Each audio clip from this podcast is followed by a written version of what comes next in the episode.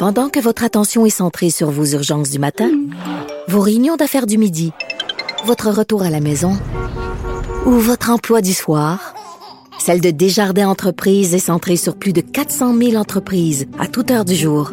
Grâce à notre connaissance des secteurs d'activité et à notre accompagnement spécialisé, nous aidons les entrepreneurs à relever chaque défi pour qu'ils puissent rester centrés sur ce qui compte, le développement de leur entreprise.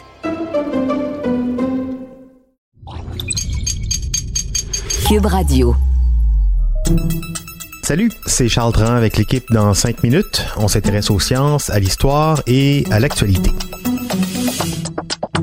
Aujourd'hui, on parle de vie sous-marine, euh, les éponges de mer. On apprenait récemment que l'éponge de mer contiendrait un composé chimique qui pourrait permettre d'éradiquer la COVID-19, rien de moins. Je sais qu'on est tous tannés d'entendre parler de ce virus, mais il faut avouer que c'est quand même étonnant que l'éponge à l'apparence si inoffensive, pour ne pas dire primitive, presque insignifiante, que l'éponge de mer puisse produire de telles armes antivirales en elle. Véronique Morin s'est intéressée à la question et ce faisant, elle a découvert une bête assez extraordinaire.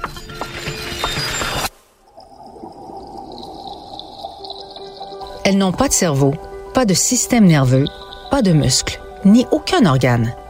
Elles font partie des animaux vivants les plus primitifs de la planète et pourtant, elles sont fascinantes. Non seulement parce qu'elles sont jolies à observer en plongée sous-marine, mais aussi parce qu'elles détiennent des propriétés antimicrobiennes, anticancérigènes et elles nous révèlent les secrets sur notre propre évolution. Les éponges. Il y en a de toutes les formes, de toutes les couleurs. La plupart vivent dans les mers salées, mais certaines évoluent en eau douce il existe plus de 8500 espèces d'éponges. Essentiellement, elles sont composées d'amas de cellules, sont recouvertes de petits pores qui filtrent l'eau de la mer et gobent les microbes, bactéries et autres. On en retrouve partout dans le monde, des eaux glaciales de l'Arctique et l'Antarctique, en passant par les tropiques et les lacs et les rivières. C'est tout simple comme organisme, mais en même temps, elles pourraient nous être extrêmement salvatrices. Dans des études récentes qui visent à démontrer l'intérêt pharmacologique des composés naturels, les éponges de mer arrivent au premier rang des organismes qui détiennent des propriétés antivirales.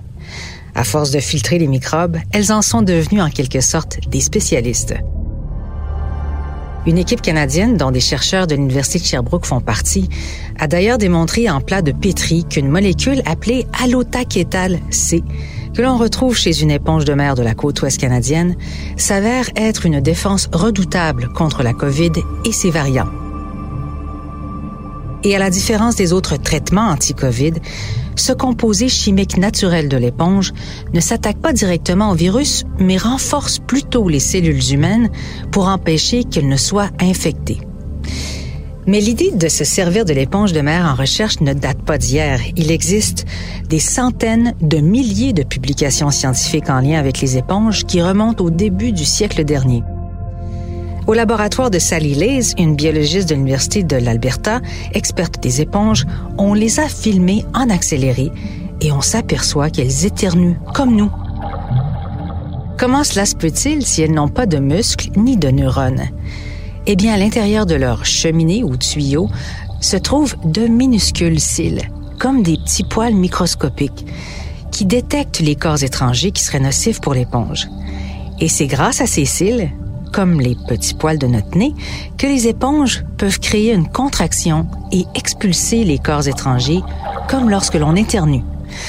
Cette nouvelle observation démontre l'origine des premières sensations du règne animal.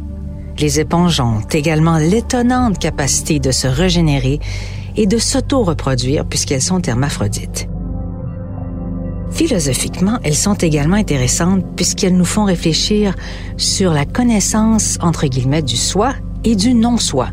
Je m'explique. Dans une expérience classique qui se fait avec une éponge bleue et une éponge rouge, Sally Lays raconte avoir placé un maillage autour des deux éponges.